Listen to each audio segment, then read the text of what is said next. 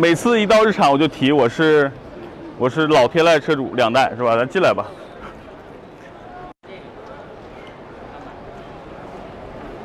呃，这次日产展馆好像没有太多新车，但是大部分车型全在这了啊。逍客，对吧？逍客两个吧，一个蓝的，一个白的。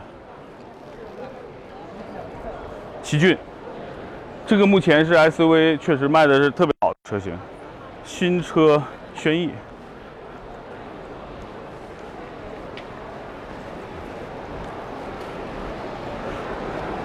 来，这是全新的轩逸。呃，颜值大家可以看啊，边上是天籁、轩逸，就是你不仔细去看，其实你很难能够分清到底哪个是轩逸，哪个是天籁。所以我觉得这一代轩逸从颜值上、从内饰上做了升级之后，我觉得最大的卖卖点呢，真的它原来原来都都管它叫小天籁是吧？现在我觉得真的是假天籁，能这么理解？但是确实我觉得卖点是非常非常好的。你仔细去看，你你看啊，它整个这个尾部的设计都几乎一模一样。你看它的尾部就是 C 柱那块有一个黑色的条往后走，咱们再看天籁，也是一样的啊。所以我觉得就是整个这个展馆里啊，我对这个车是非常非常 看好的。但是就是看最后的市场的终端的一个销量吧，因为我觉得最后消费者买单并不是只是一味的去看颜值。更多的还是要看他兜里的钱能不能买，对吧？呃，轩逸经典，这是老轩逸，这是我们马马马宁同学的车，这个是全新的车，哇，真的就，来来来，咱们看一下这个内饰，真的就跟，你觉得它跟天籁现在还有什么差？除了动力上可能这两个车有一些区别之外，其他的就无限的接近。就是这个条儿，跟天籁的这个设计是一模一样的。呃，我给天籁几个建议，因为之前我拍过一期天籁的视频了，也发了很多平台。呃，因为我是今年的四月份在洛杉矶还租了一辆这个车，我觉得呢，天籁是有未来有很多提升的地方。比如说，我在美国见到了四驱版本的天籁，啊，也见到了三点五 V 六版本的天籁，所以我觉得天籁在国内其实还有很多进化的空间，因为毕竟刚刚上市，刚刚换代嘛。那为了赢得更多消费者不同的品味的需求，我觉得还是有很大的提升的空间的哈，兄弟们，我们现在是在东风本，没说错啊，东风本田啊，东风本田的展厅，这是赛道版本的思域改装过的啊。你们你们有没有惊奇的发现，就是就是原来啊，在这个叫 MPV 市场，其实奥德赛的名气一直比较大，但实际上爱力绅跟奥德赛一直是。其实是同样的车型，只不过两个两个厂家生产的版本不太一样。比如说这边叫这个广本的叫冠道，这边叫 URV。然后，然后咱们再去看看今天我特别想看的车型，就是看那种美女的那个是吧？爱丽绅混动，价格公布了吗？没有，还没公布呢是吧？大家去参考一下奥德赛混动吧，应该差不多的。其实爱丽绅跟奥德赛其实从颜值上是有差别的。我给这是我觉得可能，如果偏商务领域一点我觉得爱丽绅的这个颜值可能更深得一些像我们这种创业公司小老板，对吧？小团队的老板的一个青睐，就是这个颜值偏庄重一点奥德赛走的可能偏家用路线一点所以这两个车从设计风格上是不太一样的。其他的动力一样的吧，二点零加混动，对吧？对，所以开起来其实质感上。也不会有特别大的差别，但是两个车调教上是有一些区别的。老爱丽绅原来我有一辆啊，前后双叉臂悬架的那个爱丽绅，其实开起来是是挺爽，因为跑高速的时候。这一代呢没开过，没开过，现在跟大家聊，基本变成键盘车神了，所以找机会啊借一台给大家先体验，好吧？我就来，咱们先看看几个亮点，来来来来，灯，噔噔噔噔，是吧？我觉得这个灯是不错。哎，你们销售话术有什么对于这个车的？保时大灯啊，宝石大灯啊，你看看，跟我的眼光是一样的。宝石大灯。凯迪拉克叫钻石大，这个叫宝石啊。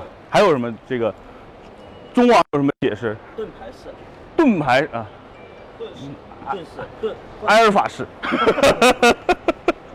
竞品竞品啊，那就是你其实前脸上有两个比跟奥德赛特别明显不一样的地方，就是中网加灯。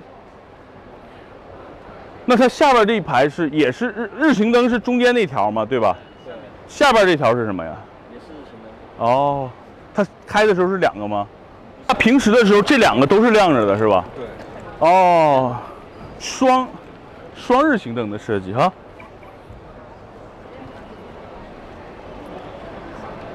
没开开，没开开，没开开。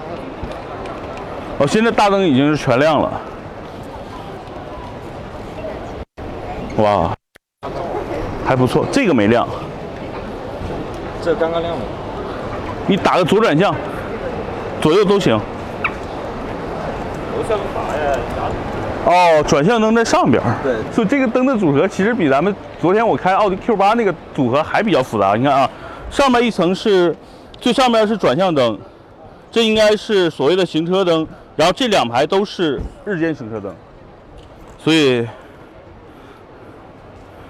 艾力绅快变成登场出品了，挺好的，挺好的。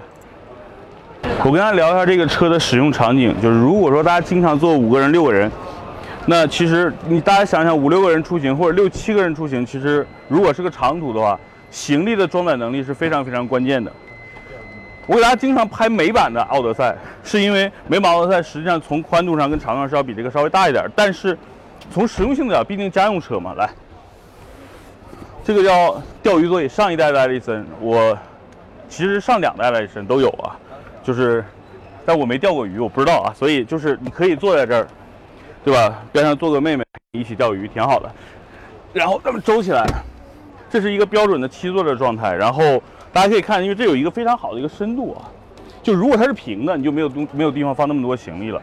但是因为它很深，很多二十四号、二十四寸的拉杆箱是可以竖着放进去的，所以就是五个人、六个人的时候，大概四到五个拉杆箱，你们能实测能能放多少个？二十寸的，差不多二十寸的五个，也就是标准五个人的行李是可以放进去的。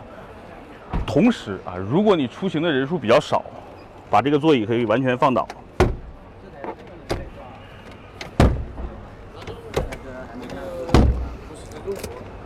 哎，下面下边是吧？就把它，把它做成这种状态下，那就后边整个都是载物的空间了。同时，在这个状态下，来来，我坐到后排啊。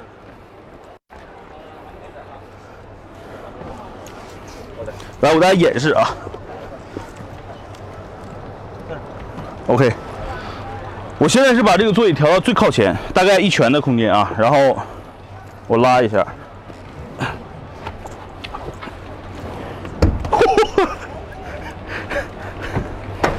如果现在要要测量一下这个车的空间的话，就是比谁腿长，对吧？我估计除了姚明可能坐进来腿能伸不直，剩下大部分中国人啊是没问题的。这是奥德赛，对，艾力绅艾力绅啊，哦，艾力绅现在您看看艾力绅，盖的不错我我是卖车的。啊。所以这个空间大家能看到吧？就是这个是第二排座椅放到比较靠前的位置，我现在放在最后的位置。高铁分一等座、二等座跟那个叫商务座是吧？那这个基本上就是商务座的那个配置这是，六座的，七座，是这后面三座。对，多少钱呢？二加二加三。哦，比以前好多了，嘎。哦，然后大家可以看，这个车是前后双天窗，后边的这个天窗的尺寸也挺大的。毕竟这个车更多的照顾的是第二排的乘客啊，所以不错。原来呢，我一直觉得，因为大家知道美版的这个车啊，都是3.5 V6 的，动力非常好。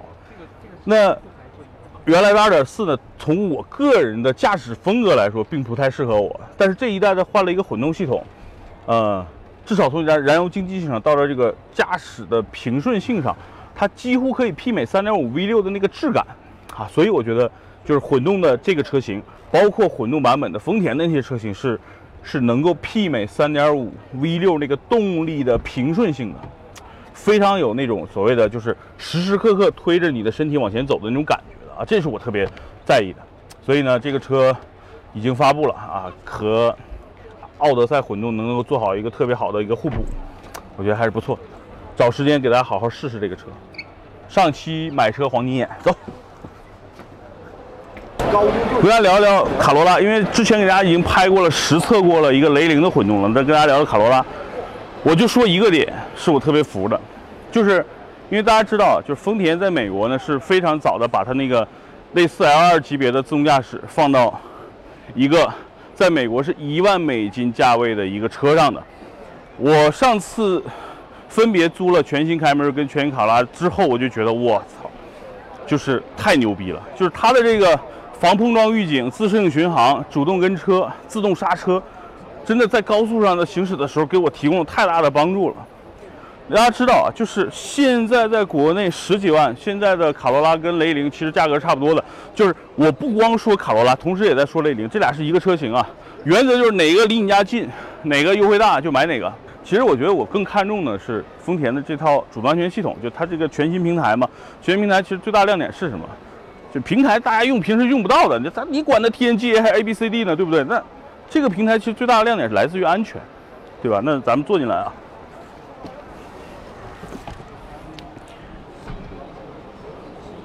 这个版本跟我们上次开的雷凌那个运动版正好不太一样，这是一个大的竖屏啊。然后大家仔细看，来来来，近一点拍方向盘，就是我看中这一代的卡罗拉，看中的其实就是这一块儿。你知道为什么吗？二零一八年的一整年，我拍所有的车，我都在说，中国市场这些标配应该是，就是美国现在要求主动刹车、自适应巡航，对吧？车道偏离应该是作为一个标配强制性的。那这一次全新换代的卡罗拉、雷凌有了，也就是在中国市场上。合资品牌里，又是丰田这么一个国际的大品牌，它终于把这个东西作为了一个它的核心卖点了。我把它，与其说把它看成卖点，真的不如说作为我们买车的一个必须的一个所谓的需求点。因为我觉得，除了安全，其他一切配置、一切油耗这东西根本就微乎其微，对吧？你没有安全，你开什么车呀？所以我觉得这一代，我觉得就是 在丰田车上。他真的把这套东西拿过来了，这会引发一系列的蝴蝶效应。什么意思呢？大家知道，以前豪车，奥迪、奔驰、宝马，在这种这种领域上，它下放的是非常非常吝啬的，对吧？举个例子，你现在花七十万买一个奔驰的 GLE，哎，七十万你买不到，一小一百万嘛。其实这些配置你可能在得得选到了顶配它才有。当卡罗拉这种车十万块钱的家轿。他把这个东西放进来之后，这些豪华品牌的日子，或者说它的这个配置，逐渐逐渐就会被它所被迫的全系去作为一个标配，我觉得特别好。因为大家仔细想一想，你现在花十万块钱不到，你去买吉利的，它全系都有这个东西了，L2 级别的自动驾驶。你现在花十几万买一台卡罗拉，它全有了。当你有钱了，有一天你的生活好了，我买个奥迪吧，买个奔驰 E 吧。你发现我靠，我奔驰一四五十万车里竟然没有 L2 级别的自动驾驶，你会很失落的。所以，正是因为这一代 TNGA 的卡罗拉雷凌，它有了，所以未来大家买豪车，它一定会有。它没有，它就没有了。好吧，咱们出发。在这个展馆里呢，是这样的啊，整个丰田呢是全在这个展馆里。我们刚才在的这个叫丰田中国馆，什么叫丰田中国馆？就是一一汽丰田、广汽丰田，还有一些进口车都在这儿。那在它的左右两侧分别是广汽和一汽，啊，然后再给大家重复一遍，很多人可能分不清哪个叫卡罗拉，哪个叫雷凌。广汽的叫雷凌，一汽的叫卡罗拉。哈哈广汽的叫凯美瑞，一汽的叫亚洲龙。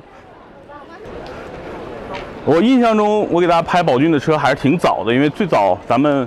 五幺零、五三零都拍过，五三零之后可能就再没有拍过宝骏的车了。那今天我们再来到宝骏的展馆，它连标都不一样了，是吧？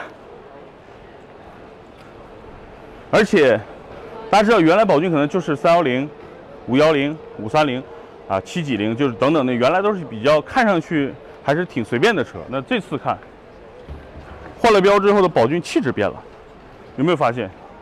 就从我这种一个油腻的中年大叔，一下变成，是吧？一下变成这个，这个杰森斯坦森，就这种感觉，这种质的变。